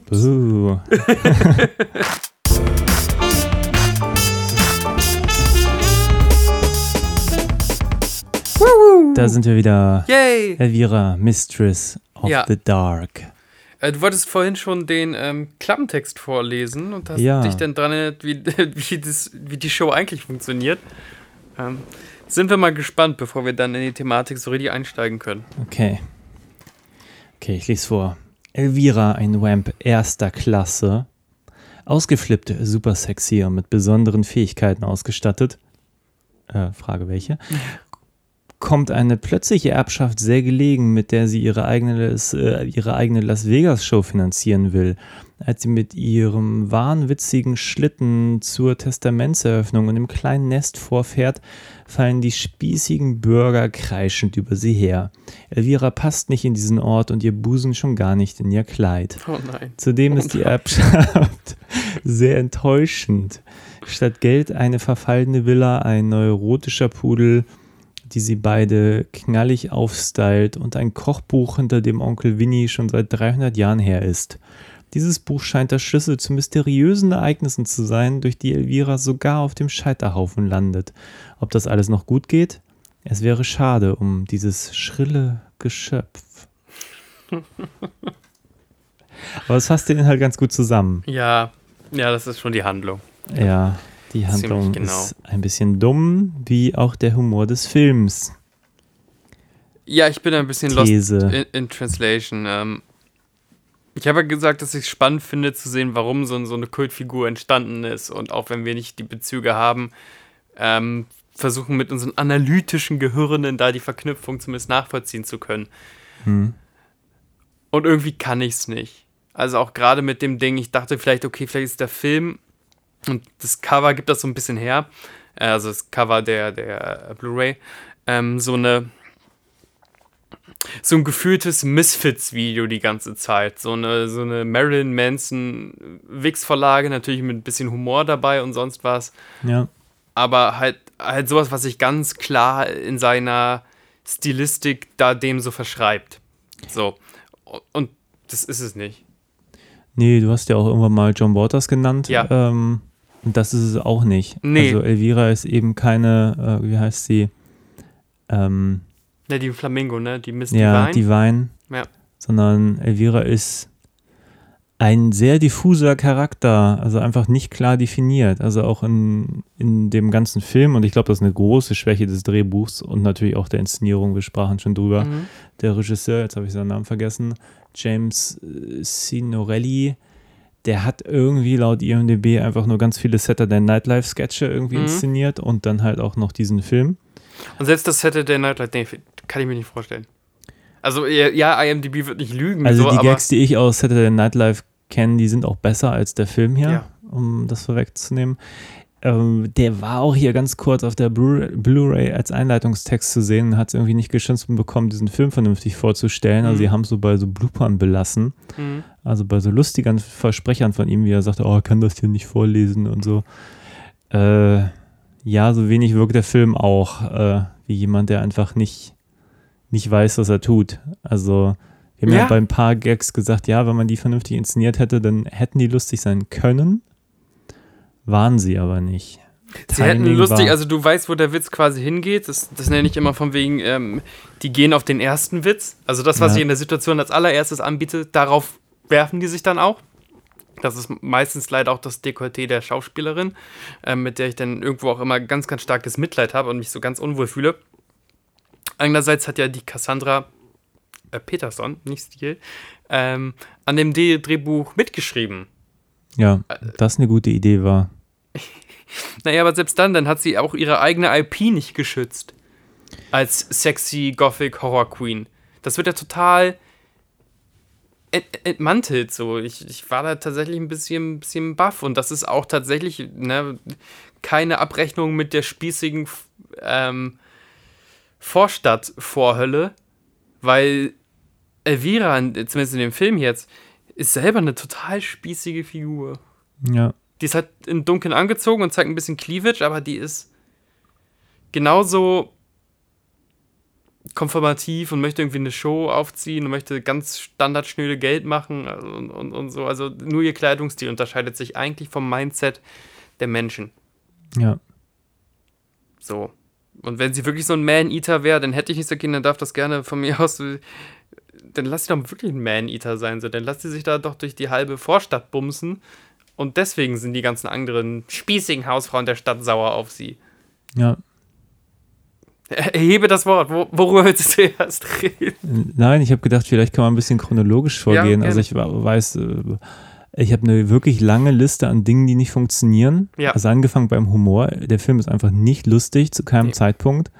Das ist einfach alles, es ist nicht mehr cringeworthy, es ist einfach Nee, nur null. doof. Es Ja. ist, die Figur macht keinen Sinn. Wenn sie zum Beispiel, wir sprachen ja eben schon drüber, sie kommt in dieses Haus, was sie geerbt hat. Abgesehen davon ist sie die ganze Zeit laut und aufdringlich und man weiß auch gar nicht warum. Warum Ja. ist diese Figur so? Mhm. Dann kommt sie in so ein Haus, sieht so ein normales Reihenhaus, freut sich, das ist so das Haus, was sie jetzt geerbt hat. Und dann sagt der Fahrer, öh, das ist es aber nicht. Daneben sieht man so eine, so eine Adams Family Villa. Und eigentlich müsste man ja denken, das hattest du gesagt, dass das ist so das auch, wo sie sagt, okay, das ist ja cool jetzt. Das sieht ja so ein bisschen ja Adams. Family-mäßig aus. Spinnweben, dies, das. Und sie ist Genau. doch so diese Goff. Stattdessen sagt sie, oh, das ist ja voll runtergekommen, das ist ja scheiße. Ja. Und man fragt sich nur, ja, aber das passt einfach nicht zusammen. Also, das ist ja irgendwie ja viel mehr ihr Stil. Das müsste sie ja eigentlich mehr feiern als Richtig, jetzt die müsste komplett Spießbürgertum. eingehen und würde nicht sagen, oh Gott, diese Leute, die ihren Rasen jeden Samstag mähen, drauf komme ich ja gar nicht klar. Nein, äh, überhaupt nicht. Und dann kriegt sie halt auch diese, diese Villa mit drei Balkons und hast nicht gesehen, wunderschön äh, geschenkt, von mir aus ein bisschen angegraut, die Maus. Aber sie tut es, als wäre das ein Geißel ihrer Menschheit. Sie hatte halt vorher nichts. Ja. Also es ist ja auch eigentlich ein un unsympathischer Charakterzug. Ja, aber auch ihr Love Interest, das ist einfach, äh, ja, der Mann hat irgendwie Muskeln. Ne, das war das auch gebaut. so, ne? Das war das Ausschlaggebende. Was ja auch tendenziell total konservativ und spießig ist, sich nicht in jemanden zu, zu ist ja nicht mal vergucken, so für jemanden zu schwärmen, der auch ein bisschen Gothic-mäßig drauf ist, so von wegen das eint die oder so. Nee, das Hm. ist so ein, so ein Holzfällerhemd tragender Bodybuilder. Ja, total langweilig, wo man sagt, dass, da geht es aber auch, also der ganze Film, da geht es nie darum, dass irgendjemand unique ist. Ähm, Nee. Auch sie stellt ihren Körper die ganze Zeit aus, ohne das irgendwie anders mal zu kommentieren. Äh, alles ganz mysteriös. Die ganzen Figuren wirken einfach, als wenn sie das sagen, was sie im Drehbuch irgendwie äh, zu sagen haben. Äh, die ganze Motivation auch der Jugendlichen in der Stadt, also nichts davon macht so richtig Sinn. Dazu muss man sagen, also die kommt in die Stadt und dann stehen da schon gefühlt 30 Leute um sie rum und, und sagen so, was ist das für eine? Und sie hat einfach mhm. noch nichts gemacht. Also ihr Auto geht auch kaputt. Ich habe im Vorspann noch nicht mal mitbekommen, was, was jetzt eigentlich das Problem war mit dem Auto, warum da plötzlich die Kühlerhaube Ja, Plot Convenience, ne? Direkt ähm, wo sie reinfährt. Genau, und sobald sie aussteigt und das erste Wort sagt, ist man da schon drin und sagt sie, irgendwas habe ich gerade nicht mitbekommen. Da sind sie so mitten in so einem, oh, sie können doch hier nicht so rumlaufen. Also sie, sie ist noch nicht mal aus ihrem Auto ausgestiegen und hat ja. irgendwas gesagt. Das wirkt halt total unglaubwürdig, anstatt dass sie dann wenigstens einmal vorher über den Marktplatz geht und sie dann angegriffen wird ja. oder so. Es wirkt halt alles total unausgegoren und so ist halt dieser ganze Film. Dann sind da diese Jugendlichen, die sie am Anfang einfach nur begaffen wegen ihrer, ihrer, ja, fast immer offenen Brüste so. Ähm, ja. Und gucken die auf dem Hintern und plötzlich sind die alle so ihre Best Friends. Und auch die Frauen und sind plötzlich irgendwie dabei und denkt sich, hä, war die Motivation nicht gerade von den Jungs, sie irgendwie anzugaffen? Und deswegen ihre neuen Buddies zu sein. Und da geht mir der Film halt entschieden nicht weit genug so. Das hat eine Simpsons-Episode, wenn das Bordell äh, bei den Simpsons entdeckt wird oder von mir aus sogar dieser Pleasantville-Film. Ich weiß nicht, ob du den kennst. Oh, lange ist es ja. Ja, aber ne, da, da geht es ja auch darum, von wegen, dass dieses Schwarz-Weiß-Vorörtchen durch, durch eine aktuell, äh, äh, aktive Sexualität so, so an Farbe gewinnt. So. Mhm. Und das hier ist wirklich. Äh, das ist einfach nichts. So, und dann hast du recht, dann noch diese totale Ambivalenz zwischen ähm, so ein, so ein Vorschulangeilen, so mhm. Zwölfjährige angeilen vielleicht, und aber ihr seid doch meine besten Freunde und denen trotzdem dauernd ihre, ihre, ihre Brüste ins Gesicht drücken. Und das hört sich jetzt amüsant an, wenn ich das sage. Also es wirklich ist, es nervt, es nervt, dass dieser Film so, so spießig ist und so keinen Ton hat. Weil ja. dadurch wird es super langweilig. Und es zieht sich wie Kaugummi. Ja, und sie löst ja auch mit ihrer Präsenz überhaupt nichts aus. Und Nein. das ist ja der große Unterschied zu Presentville. Ja. Also Presentville, zumindest so wie ich es erinnern kann, ist ja alles auch, auch farblich schwarz-weiß. Und ja. dann kommt da halt diese eine Person rein, die irgendwie farbig ist. Ja. Und sorgt dann irgendwie für Farbigkeit im Leben. Ja, und dann passiert das genau. Leben so. Und das hat man hier überhaupt nicht. Also Elvira ist ja Abgesehen davon, dass sie auch nichts kann, wo sind denn ihre besonderen Fähigkeiten, die hier auf dem Klappentext ah, gedruckt sind? Das kann ich dir sagen, das kann der Film dir direkt beantworten, wo die sind. Die sind so torso-mittig. Ja. Nein, ähm, ich verstehe das vollkommen. Wie gesagt, es hätte auch sein können, dass sie irgendwie äh, diesen spießigen Mindset befreit, tut sie aber gar nicht. So, ihr, ihr, ihr Mindset, außer dass sie vielleicht einen anderen Klamottengeschmack hat, ist halt, wie gesagt, genauso. Hm. Get money, get, get famous, hast nicht gesehen langweilig. Also ja. überhaupt das eine, eine angeblich Alternativkulturikone wie Elvira am Ende des Tages doch nur davon träumt, das springt vielleicht ein bisschen ans Ende des Films, äh, vor einem Las Vegas-Publikum ähm, ihren Körper zu Schau zu stellen, so, so, so Titty-Twister-mäßig irgendwie ein Kunststück zu verführen und dabei in dieser Show alles morbide abgelegt hat. Das ist keine morbide, das ist keine Counterculture ähm, Las Vegas Show. Hm. Das ist einfach eine Showgirls-Nummer. Das ist ihr größter Traum, so das ist ihr Ziel. Das ist schon ziemlich demotivierend. Es ist sowieso, das hatten wir jetzt bei einigen Filmen, wenn die Motivation der Hauptfigur nur Geld ist, ja. ist das immer ziemlich schwach. Und auch der Mann, den sie ja den ganzen Film über anhimmelt, ist am Schluss irgendwie vergessen für ihren super dummen Las Vegas-Traum. Ja. Ja, sehr schwierig. Also zwischendurch dachte ich, okay, das könnte jetzt noch was werden, wenn sie anfängt, da äh, Kinoprogramm zu machen. Mhm. So auch als Reminiszenz natürlich an ihr, ihr, ihr Filme präsentieren im Fernsehen und so. Ich, das hätte ich mir gewünscht, dass es mehr ausgespielt Da dachte ich auch, dass der Film wäre. dahin geht. Also, um da mal Back, Backstory zu geben. Sie ist ja bekannt, auch im echten Leben, als Horrorfilm-Ansprecherin. Ja. Verliert Anfang des Films ihren Job. Sie meint, eh, ich habe dieses Las Vegas-Ding als Option. Brauche ich nicht. Und dass sie dann vielleicht lernt, doch noch ein Stück zu schrumpfen, also in diese Vorstadt zu gehen. Aber auch in der Vorstadt gibt es ein Publikum für. Und selbst ja. wenn es eine Verneigung wäre vor, vor Horrorfilmen, so, oder mhm. wäre es für eine Verneigung für B-Movies. Ich dachte auch eine Zeit lang, dass der Film dahin geht, dass sie Teile des Kinos gemeinsam mit Bob übernimmt. Und dann macht genau. Bob die langweiligen Christenfilme und sie macht die Creature-Features. Ja, hätte ich jetzt lieber gesehen. Na, der Film fängt ja schon damit an, das war offenbar, ich weiß nicht, ob es den Film wirklich gab, also später gibt es ja einen Ausschnitt aus Attack äh, of the Attack Killer of the Tomatoes. Killer Tomatoes. Mhm. Äh, den Film gibt es ja wirklich, am Anfang ist so ein anderer Einspieler, Ich finde, der sieht ein bisschen zu scharf dafür aus, dass es den wirklich Ja, könnte. ein bisschen zu modern, so Ja. nachgemacht. Aber da dachte ich so, okay, jetzt versuchen sie sich so ein bisschen auch an 50er Jahre Mhm. äh, Sci-Fi, Trash, was auch immer, irgendwie abzuarbeiten und Mhm. so ein bisschen so eine kleine Reminiszenz. Und dann ist es ja komplett vergessen. Also auch diese ganze Kinonummer. Sie hat dann ihren kleinen Auftritt, der wird dann je unterbrochen von ihrer Konkurrentin, Mhm. die auch den gleichen Mann möchte. Auch Auch dieses total steinzeitlich, gut, jetzt ist der Film auch schon äh, mindestens 22 Jahre alt. Nee, warte, ich kann nicht so gut rechnen. 32. 88, Ja, Jesus. 32. Ähm, oh Gott, oh Gott. Ähm, aber dieses, auch dieses um, um den Mann kämpfen. Und das ist der Mann ja trotzdem vergessen, als Geld dann eine Option ist. Ja, und der ist ja auch total langweilig. Also man fragt sich auch, was will sie eigentlich mit dem? Ja, Langeweile hin oder, hin oder her. Da haben wir einfach zwei Frauen, die sich nur darüber definieren, wer von beiden äh, abkriegt und sich da die fruchtbaren ähm, sekundären äh, Sexualorgane dauernd gegenseitig aneinander platt drücken.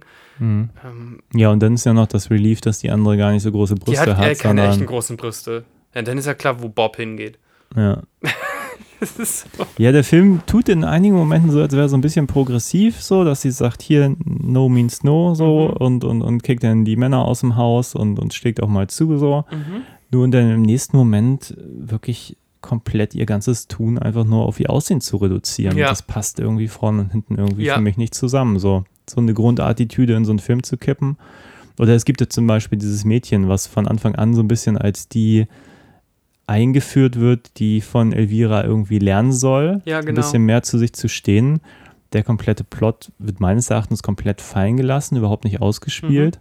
Die kommt zwar noch zwei, drei Mal vor, aber eigentlich hätte man sie auch weglassen Na, ihre können. Transformation ist dann, dass sie irgendwann mal ihre Haare wirklich hochsteckt, das wilde Ja. Mädchen. Aber dann sei doch gewagt. Dann lass doch so eine, äh, in, in Anführungszeichen, Teenage-Elvira da, da auftreten. Und das ist okay, weil in, in jedem Dorf gibt es jemanden, der anders ist. Und es ist okay, anders zu sein. So. Aber das ist ja so ein, so ein müder Kompromiss. Ja. Und fallen gelassen. Ja, hast du recht. Es wird zu viel fallen gelassen, ne? jetzt wenn man so drüber nachdenkt. Ja, ich muss sagen, der Film hat mich wirklich, der geht nur 97 Minuten und ich fand ihn wirklich stellenweise richtig langweilig. Dieses Ding, dass der Onkel Winnie, also vielleicht fangen wir nochmal vorne an, um den Plot wirklich nochmal zu erklären. Also sie bekommt eine Erbschaft von Ja. irgendeiner Tante oder so und kennt die aber auch gar nicht und bekommt diese Erbschaft und sie bekommt halt das Haus geerbt und ihr Onkel Winnie bekommt irgendwie das Vermögen der Tante, Mhm. was aber irgendwie wohl bei Null ist. Das ist dann nochmal so, nochmal nachgeschoben. Ach so, ja. Hm. Mhm. Naja, auf jeden Fall will aber Onkel Winnie ein Kochbuch, was in ihrem Besitz ist. Ja. Kochbuch in Anführungszeichen, weil natürlich ist die Tante eine Hexe gewesen und Mhm. Elvira hat offenbar halt irgendwie äh, hexische Vorfahren, hexerische, keine Ja. Ahnung. Ähm, und dann tut der Onkel auch erstmal eine halbe Stunde gar nichts, um dieses Buch zu kriegen, bietet ihr irgendwie 50 Dollar an. Ähm, bis Elvira irgendwann mal, weil sie Hunger haben, was aus diesem Kochbuch kocht. Mhm. Lustig, lustig mit Regenwürmern und so. Und dann kommt da so ein Monster aus dem Kochtopf. Mhm. Dann tun sie das Monster weg und aus diesem Essen wird dann irgendwie so ein Eine Schokokasserole. Also eine- Liebesserum, Ja. was dann verzehrt wird von ganz vielen Leuten im Dorf. Es ist auch alles so, warum kann sie denn nicht was anderes kochen, von dem sie denn weiß, was es tut, Ja, um dann die nächste Situation herbeizuführen? Es ist halt, es ist leider ein furchtbar beschissenes Drehbuch mit ganz viel unfassbar blödem Humor und einer nicht sehr talentierten Hauptrolle. Ja, das ist das Ding, ne? Wenn du, wenn du ein Skript um Leute drumherum schreibst, so von wegen hier Slutko Detektiv, Daniel der Zauberer mäßig, Ja, ähm, müsstest du eigentlich irgendwie herausfinden, wie du die, die Stärken von der Person unterstreichst. So, jetzt kann man hier wieder einen sexistischen Witz einfügen, aber das mache ich jetzt einfach mal nicht. Ähm, die Frau und das Skript ist ja wirklich flach und das hat ja keine großen Emotionen, die sie spielen muss. Aber die Frau schlägt über ihr Gewicht. Das kann, sie kann das einfach nicht. Hm. So, und sie ist schrill, laut und nicht so vorhin, dass man das Gefühl hat, ah, ich verstehe, da wird jetzt so ein ästhetisches Bild draus. Sie schielt irgendwie immer, wenn sie ganz emotional wird. Das ist ihr Go-To-Blick. So ein, so, ja, so halt, halt so ein, so, so ein Schielen. Ähm, sie bricht die vierte Wand ab und zu, aber das ist, glaube ich, okay, wenn das eigentlich hauptsächlich ein Host ist, weil ein Host gewohnt ist, äh, ironisch Augenkontakt mit dem Publikum durch die Linse zu halten.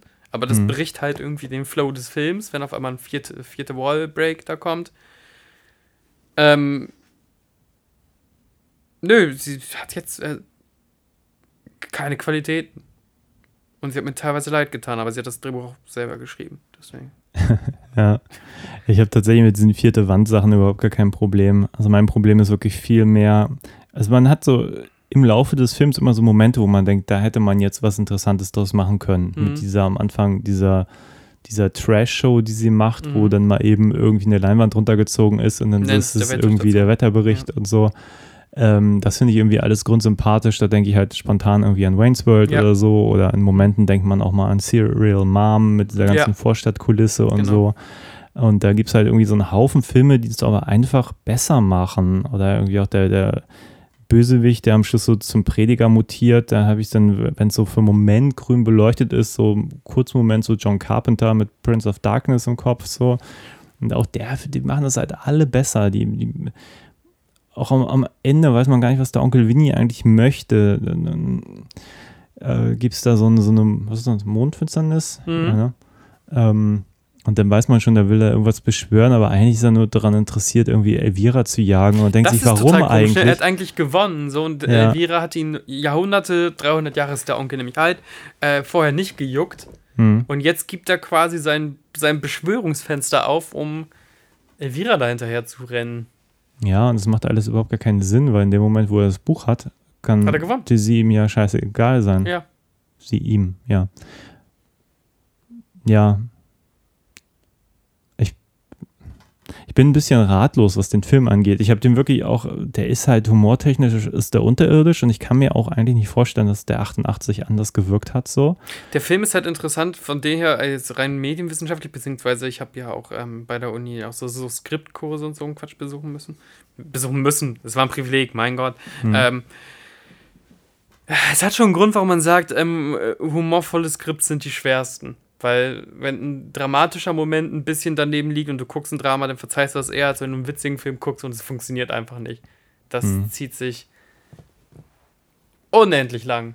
Und du kannst nicht mal genau sagen, warum nicht. Du kannst, also, weißt du, wir können jetzt nicht analysieren, warum nicht. Du kannst einfach sagen, ist nicht witzig. Timing funktioniert nicht. Ja. Der Regisseur kriegt es hin, dass so eine Tankstellenexplosionsszene, es gibt halt so einen blöden, inkompetenten Tankwart und ähm, diese Tankstelle fliegt in die Luft, so klassisches Ding, ne? Tankhahn bleibt offen, jemand schmeißt eine Zigarette rein und dieser Regisseur kriegt das hin, das so unsnappy zu erzählen, dass das einfach weder spektakulär noch lustig ist. Ja, also um es nochmal genauer zu beschreiben, sie hat ihren Tank gefüllt, Ja, hängt das Ding wieder rein, ja, das Teil fällt runter, ja, Flüssigkeit läuft aus, der Tankwart raucht. Ja. Sie sagt zu ihm, was sagt sie nochmal? Das wird sie noch umbringen, day, ja. das Rauchen.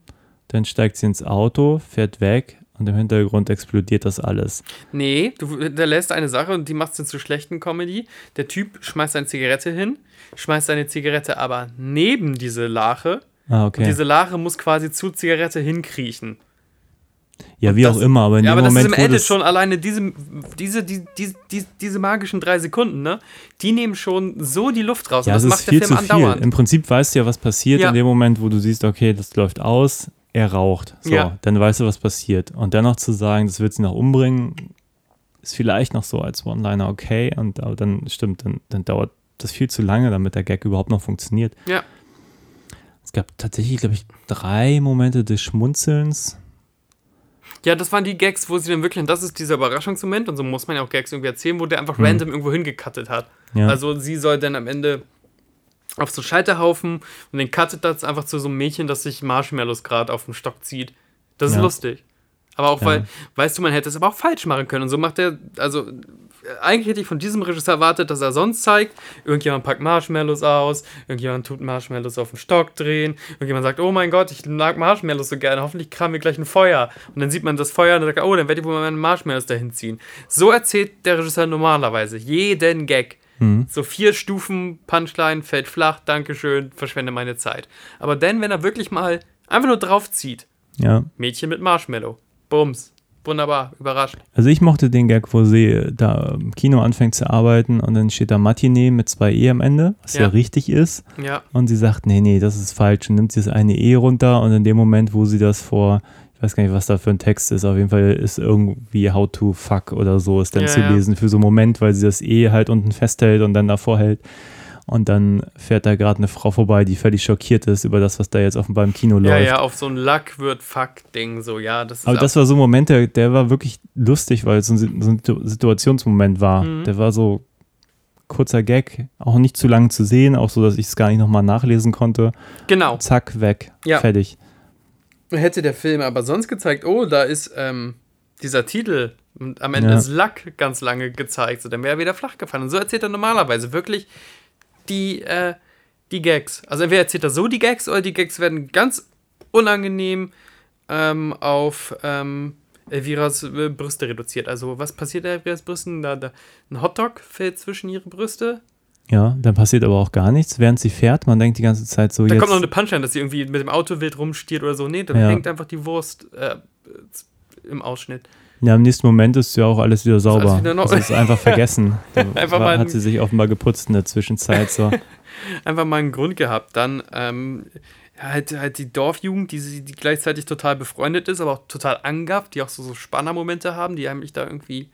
Ähm, Ja, ich meine, irgendwann steigen dann. sie da zu ihrem Fenster Genau. hoch und machen ein Foto von ihr oben ohne, also was Ja. wir nicht sehen, aber das Foto geht dann zum Direktor. Es ist alles so, ach, da denkt sie auch wirklich auch die Reaktion der Erwachsenen. Also ich meine, wir reden jetzt ja auch, also es war 88, also es funktioniert einfach nicht. Ähm, nee. also beim besten Willen nicht. Ich meine, die macht ja auch überhaupt nichts Anstößiges. Also würde sie Das die ist Jugendlichen jetzt verführen, Das so ist das Ding. Und da dachte ich, genau, und da dachte ich, ich dachte, deswegen ist die so eine, so eine Alternative Culture, Counterculture, weil sie echt so edgy ist. Und Ja. das habe ich echt gedacht, so Man-Eater-mäßig jagt sich da durch, oder muss sich nicht mal da durchjagen, kann sich auch irgendwie, einfach, das wäre irgendwie emanzipiert. Ja, die ist da halt gerade zu Gast, hat Lust auf einen Knaben, gönn dir. So.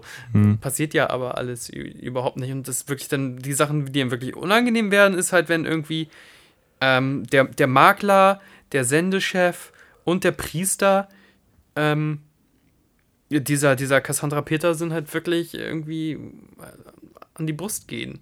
Ja. Und das sind irgendwie die Punchline, dass sie sich so deutlich zusammenreißen können und fast wie hypnotisieren, dann wirklich da so, da so reinkneten. Also der Film ist irgendwie, der wird amerikanisch, ist, also der ist hier ab 16. Hm. Der ist jetzt kein edgy Film oder so. So, und die. Die kneten halt einfach rum. Und das ist die Punchline. Und sie guckt so leicht genervt oder schubst die auch so irgendwie weg oder so. Aber die Punchline ist, Leute in einer Autoritätsfunktion können vor Elvira nicht an sich halten. Und auch das hört sich jetzt wieder edgy an, als ich, als es im Film eigentlich ist. Ja. Aber es ist ja auch wieder nur so, was man sieht ja nur ihre Reaktion. Das findet sie ja nicht okay. Das ist ja, Ja. auch gut. Ja, Und gleichzeitig ähm, bin ich mir aber bei dieser Rolle, weiß ich überhaupt nicht, was sie möchte. Nee. So. Ja. Also einerseits ist sie immer total laut und nervig und, und also aber auch die, ihr Love Interest, was der eigentlich möchte, weiß man nicht. Ich werde mir aus dieser Figur halt überhaupt nicht schlau. Und die ist halt auch dumm, weitestgehend. Ja. Sie kriegt halt überhaupt nichts mit, was um sie herum passiert. Ähm, klar ist das irgendwie humorvoll gemeint, das verstehe ich auch, aber ich finde es aber überhaupt nicht lustig, weil es Nö. wäre für mich lustiger, wenn ich die Figur verstehen würde und sie dann in Situationen Ah, da rein. Geschmissen würde, wo ich dann nachvollziehen kann, warum sie so reagiert, weil diese Figur so off ist so und das ist sie einfach nicht und das Nee. finde ich halt daran so so schade. Und halt auch null morbide. Also das einzige wirklich morbide an ihr ist halt, dass sie so, so schwarzen Lidschatten mag. Ja. Die, die, die mag schöne Sachen. So, Ja, und dann gibt es aber so ein paar Momente, die klar sind die humorvoll gemacht. Ich fand es ja zum Beispiel lustig, wenn sie so als Baby gezeigt wird und auch schon diese ganze Schminke im Mhm. Gesicht hat. Und das macht dann aber natürlich wiederum in dem Moment so ein Fass auf nach dem Motto, sie ist auch so schon geboren so. Das hat Ja. überhaupt gar nichts mehr mit persönlicher Vorliebe zu tun. Stimmt. Und, und da läuft natürlich ein bisschen auch so ihre Entscheidung, so auszusehen, wie sie aussieht, wenn sie immer schon so aussah, auch schon bei der Und das Geburt nimmt ihr wieder diese. Alternative Culture Ed. Das nimmt ihr das Ja, ja, wieder. Weil total. wurde schon so geboren. Hexen Ja. sehen halt so aus, so. Ja. Das ist ein bisschen. Das ist überhaupt nicht so von wegen, du kannst dich entfalten und wenn du dich sexy fühlst, dann kleide dich sexy und wenn du dich alternativ fühlst, dann gib dir schwarzen Lidschatten. Nein, da hast du gar keine, gar keine Wahl. Ich dachte eine Zeit lang drüber nach, ob ihr Love Interest, der Bob, ob der vielleicht der, ähm, ich sage das bewusst politisch unkorrekt, ob das der Dorfschwule sein könnte. Weil der ist ja irgendwie auch überhaupt nicht so richtig an ihr interessiert. nee, null. So, also sie drängt sich ihm auf, mehr oder weniger, und ähm, erzählt ihm, dass sie Good, Good Head geben kann und sowas. Ähm, und immer wenn sie sich ihm nähern will, auch irgendwie an der Couch an ihn ran äh, schnuckeln will, schnuckeln. Ja, Sebastian, König der Wörter. Wenn sie sich an ihn heranmachen möchte, sagt, oh, ich äh, hab Hunger, wollen wir irgendwie rausgehen. Und ich dachte eine Zeit lang, ah, vielleicht wird der Film da noch zumindest so ein Tick subversiv sein und sagen, hey, Ja, da kommt aber einfach gar nichts. null. Aber ich meine, irgendwann fallen sie auch mal übereinander her, oder? Ja, Dann sie greift ihn doch. Also nachdem sie herausgefunden hat, dass sie ein Hexe ist und dann irgendwie mit einer Schlange rumtanzt oder sonst was, greift sie sich ihn ja. Und Mhm. dann macht sie so, hebt sie ihre Augenbrauen Richtung Kamera, so jetzt, von wegen jetzt, jetzt hole ich mir das und schiebt ihn so aus dem Frame, aber legt sich dann quasi auch aus dem Frame auf ihn rauf. Also auch jetzt nicht gewagt, Kinderkacke ist so. Ähm, ja klar, also die, die sind am Ende, haben die zumindest einmal äh, den Akt vollzogen wohl, erzählt uns der Film. Ich dachte halt eine Zeit lang, ah, vielleicht soll der einfach nicht interessiert sein, was auch cool wäre. So, ich bin halt nicht into dieser ganzen Gothic-Nummer. Oder halt, dass er halt wirklich vielleicht nur homosexuell ist. So, das Ja, gab es ja 88 schon bestimmt. sollte man meinen, ja.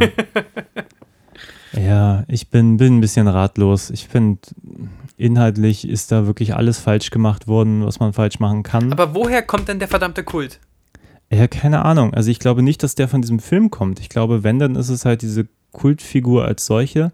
Ja, Aber ich muss sagen, ich finde die auch null irgendwie interessant, diese Fi Figur. Also klar, man sieht viel Brust, aber ich fand das noch nie irgendwie bei ihr irgendwie wirklich sexy. Noch nie. nee.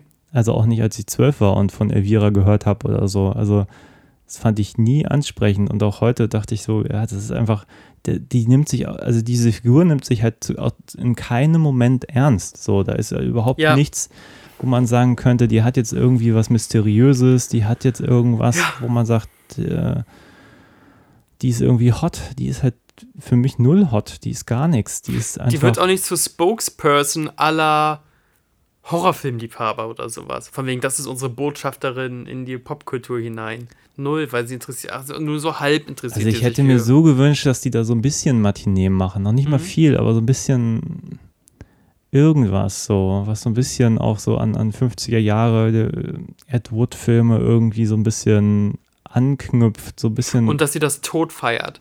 Also, dass das auch ihr Ding ist. Sie macht sich ja sowohl über ihren Job lustig als Moderatorin und die Filme, die sie da zeigen muss, als auch über die Killertomaten macht sie sich ja lustig, was ja tendenziell natürlich kann man das alles mit dem Augenzwinkern sehen, aber dass die genuin Horrorfilme liebt. Während alle anderen mit Barbies gespielt haben, hat sie mit Zombie-Puppen gespielt oder sonst was. Ja, ist ein bisschen lustig, dass ihre Performance, wenn sie die Killertomaten zeigt, nur so angedeutet wird. Ja. Sie kommentiert irgendwas in diesem Film da vor Publikum, aber man weiß gar nicht was. Also fragt sich auch, was für eine Show ist das? Gerade wenn man nicht so filmaffin ist, glaube ich, versteht man gar nicht, warum die da irgendwie auf Mhm. der Couch sitzt, während da so ein Film läuft und alle das feiern. Mhm. Ähm, dazu muss ich natürlich sagen, ich bin, also so faszinierend ich so Filme wie die Killertomaten finde, wirklich gut unterhalten habe ich mich dabei noch nie, weil der echt zäh ist. Mhm. Ähm, mag vielleicht anders sein in so einem Drive-In-Kino irgendwie in den 80ern, aber ja, keine Ahnung.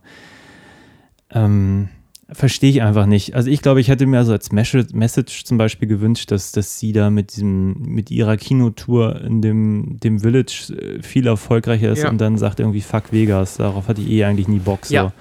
Da, das hätte ich mir gewünscht. Und jede Stadt braucht eine Elvira und ich brauche, also weißt du, was ich meine? ja, Also oder wenigstens nach Vegas geht und dann anfängt irgendwie Ed Wood zu zeigen oder Roger Corman Produktion Genau, oder so. genau, nicht sehe ich sehr, aber das war noch die größte, also was ist die größte Enttäuschung? Der Film ist voller Enttäuschung, dass ihre, ihre große Las Vegas Show ist denn ja nicht irgendwas Morbides, sondern es ist dann Mhm. wirklich ähm, einmal rechts schwingen, einmal links schwingen und dann geht der Vorhang zu. Das ja, eigentlich hat sie nur irgendwie auf den Brüsten solche, wie sind das?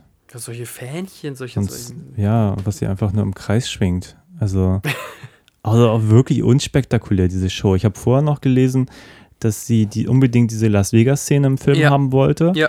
Und dass nicht genug Budget hatte der Film, wobei ich was von siebeneinhalb Millionen gelesen habe.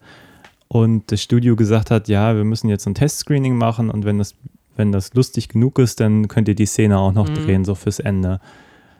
Offenbar fand das irgendjemand lustig äh, genug. Ja. Frage in den Raum, wer? Äh, Und dann haben sie diese Szene noch gedreht, die aber auch so, also jetzt, vor allem nachdem ich das jetzt gesehen habe und das vorher gelesen habe, also auch dreimal enttäuschend ist. Ich meine, das Ding sieht aus wie in, könnte ich auch hier in meinem Wohnzimmer genauso drehen. So, da hast, hast du keine Größe von einer wirklichen Las Mhm. Vegas-Show. Mhm. Also fragt sich wirklich, wo, wo, wofür brauchten die denn dann noch extra Geld, um das zu drehen? Also come Ja, on. echt, eine Nebelmaschine kriegst du. Äh, äh, ähm, Ja, da waren ja irgendwie fünf Tänzer vielleicht im Hintergrund oder Mhm. Tänzerin, da war ja nicht mehr, oder? Ja. Das war doch keine, das war jetzt nicht Showgirls. Also Nee. Showgirls ist auch ein schlimmer Film, aber siehst du wenigstens bei den Shows, die haben sich irgendwie Mühe gegeben, da viel Ja. abzubrennen, auch wenn es noch nichts aussieht. Und hier haben die nicht mal das hinbekommen, so. Ja, ich habe mich halt auch gefragt und das, wie gesagt, das wäre wahrscheinlich für mich als Alternative-Kind damals irgendwie der Durchstoß gewesen. Was macht denn so eine, ich nenne das immer so, so eine Mischung aus, aus Sexsymbol und Botschafterin einer Szene, ne? Eine Dieter Van Thees, eine, ich habe letztens über den ähm, Podcast von Böhmermann gestolpert, der ähm, Lara Loft, das ist so eine Influencerin, als, als Wix-Vorlage für irgendwelche Insights, äh, also er wollte witzig sein, aber der Witz ging ein bisschen drüber. Dann habe ich mich ein bisschen mit Lara Loft beschäftigt. Natürlich ist Lara Loft in ihrer Art und Weise und auch Thees, und wir können aber schon die, die Reihe noch erweitern, ähm, ähm, mit, ihrer, mit ihrer Schönheit und ihren Reizen auch irgendwie auch gleichzeitig eine Botschafterin für ihre Szene. Lara Loft halt für die deutsche Gamer-Szene, weil sie den Scheiß halt aber auch liebt. Das gehört dazu. So, also wäre sie nur eine halbherzige Gamerin, hätte sie auch nicht die ganzen Gamer, die ganzen pubertierenden Gamerherzen auf ihrer Seite. Oder Dieter von Thees, die damals halt für Metal, Goth und ähm, diese Show hat Burlesque, Burlesque steht. Also weißt du, die Glaubhaftigkeit, so ich, ich, ich gehöre in eure Szene. Das ist jetzt nicht nur ein Gewand. Hm. Ich hoffe, kommt ein bisschen. Und, und das verliert sie. Sie verliert ihre Glaubwürdigkeit als Horror-Queen. Ja. Ja, ich Mit dem Film besonders. Ja, wie gesagt, ich habe sie halt auch immer nur so am Rande wahrgenommen. Also ich glaube, ich habe von diesem Film gehört, als der mal so in Fernsehzeitschriften Mhm. Zeitschriften so immer ange, angeteasert, wo, also Ja. wie nennt man denn das? Also so läuft heute Nacht und dann gab es auch meistens, glaube ich, nur so ein entweder Daumen nach unten So oder so ein, Mitteldarm, so ein, kennst so du noch? Grau, grau-pinkes Sternchen da in der Ja. TV-Spielfilm oder was auch immer. Nee, ich glaube, Spielfilm war Daumen und TV-Movie war, waren diese Sternchen, ne? Und TV Today waren Punkte, ja. Ah, ja. Naja, auf jeden Fall, da habe ich, glaube ich, das erste Mal von gehört. Ich habe den, ich weiß aber, dass ich diese Figur, ich habe die schon mal irgendwo wo, wo gesehen, aber ich weiß jetzt auch nicht, ob in, also an diesem Film, den habe ich definitiv nie am Stück geguckt. Mhm. Also wenn dann vielleicht mal ein Fragment oder so. Ähm, also trotzdem kenne ich diese Figur. Also das ist ja schon irgendwie was Bemerkenswertes Ja. so. Unbedingt. Und aber gleichzeitig denke ich mir, wie wenig Substanz hat denn überhaupt diese Figur, abgesehen von, ja, wenig an ist ja noch fast, fast falsch. Es ist einfach nur dieser Ausschnitt ist halt so gewählt, dass gerade so keine Brustwarzen zu, Warzen Ja. zu sehen sind. Aber auch so einen ganzen Film auf diesen Gag aufzubauen, dass sie einfach viel Brust zeigt, ist halt auch einfach extrem wenig so. Und ähm, ja, da hast du natürlich total recht, sie dann noch nicht mal ihr dann so eine, so eine, so eine äh, Wichtigkeit zu geben Ja. irgendwie. Agenda, ich möchte gerne Horrorfilme äh, in die Kleinstadt bringen. Was weiß ich? Scheiß was drauf, so. Aber wenn du das nicht ernst nimmst, so, dann. Ich Ja. verstehe ihr Potenzial für Alternativkultur nicht. Ich verstehe nicht, von wegen, dass da, da irgendwelche Danzig-Hörer ähm, und, und, und Misfits-Hörer und wie diese ganzen Horror-Punk-Bands heißen, sie auch gleichzeitig als indirekte Ikone ausgewählt haben. Ich glaube, es geht wirklich nur um das Outfit. Ja, ist ja sehr ernüchternd. Ja, es ist total ernüchternd. Also ich. ja, ich glaube, da guckt keiner näher dran. Das ist, glaube ich, einfach so eine Ikone, die dann vielleicht auch bei einem, zwei Plattenalben mal gewählt wurde, irgendwie Mhm. mit drauf zu drucken oder keine Ja. Ahnung, oder sich zumindest an dem Stil zu orientieren. Und das reicht denen dann so. mir reicht das irgendwie nicht. Ich fand noch nicht mal den Soundtrack irgendwie passend dazu. Nein. Also ich hätte jetzt gedacht, da kommt jetzt auch der entsprechende Soundtrack und irgendwie die entsprechende Attitude und irgendwie ja, äh, auch irgendwas, was sie dieser Jugend in dieser Stadt mitgibt oder dass die irgendwie influenced werden von ihr. Da ist ja nichts, die, ich meine, die sind, die Jugend ist nett, die streicht ihr Haus, die, ähm, die machen nichts. Man sieht die noch nicht mal irgendwie fummeln im Kino. So einer legt mal der anderen irgendwie einen Arm um den Ja. Hals und das, das ist schon so ihr progressiver Einfluss. Ich Mhm. meine, come on, das ist, ähm, das ist echt wenig. Und dann ist es, und das, das nämlich dem Film wirklich übel, dann soll sie irgendwie eine Hexe sein, hat dieses Hexenbuch, kriegt dann irgendwann raus, das ist ein Hexenbuch und kriegt das nicht geschissen, irgendwas Sinnvolles für den Plot beizusteuern. Einmal einen Spruch bewusst zu machen, so wenn sie zum Beispiel diese ganze, diese ganzen Spießbürger mit diesem Essen überrascht. Dann ist es ja das Essen, aus dem der Abend vorher dieses Monster gekommen ist. Sie geht davon aus, dass dieses Echsenmonster jetzt da Genau, Leute dass es überrascht. da wieder rauskommt. Ja. Und stattdessen ist es halt irgend so ein Aphrodisiakum und alle fallen übereinander her.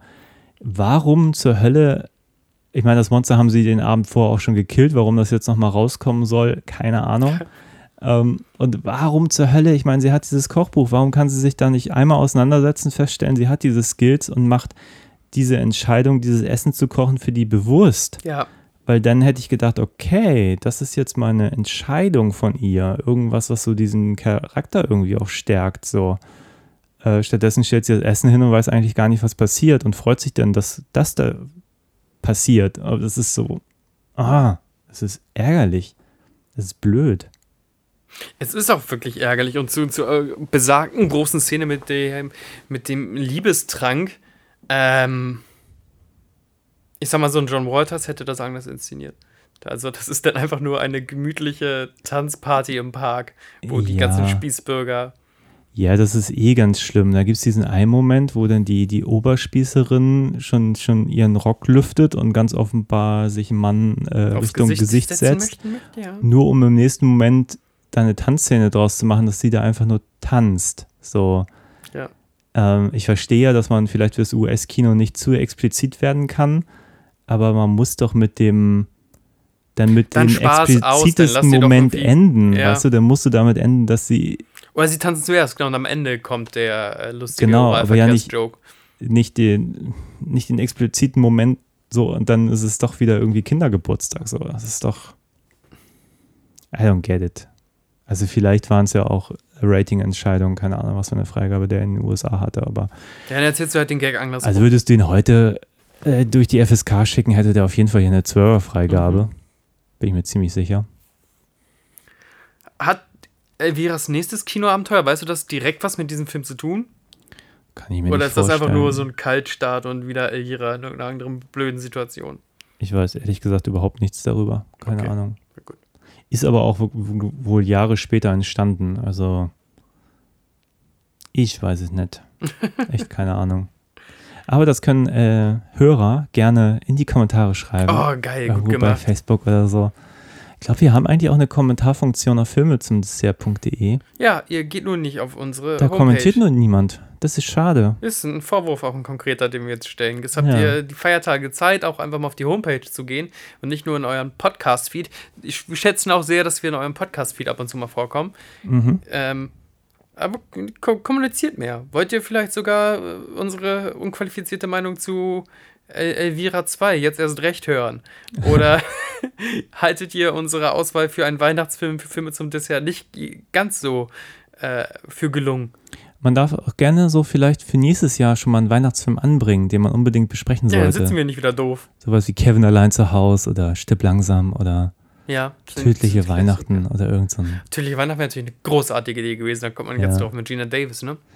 Ja, ich weiß gar nicht, ob ich ihn habe, sonst hätte ich ihn vielleicht vorgeschlagen. Naja. Long Kiss Goodnight.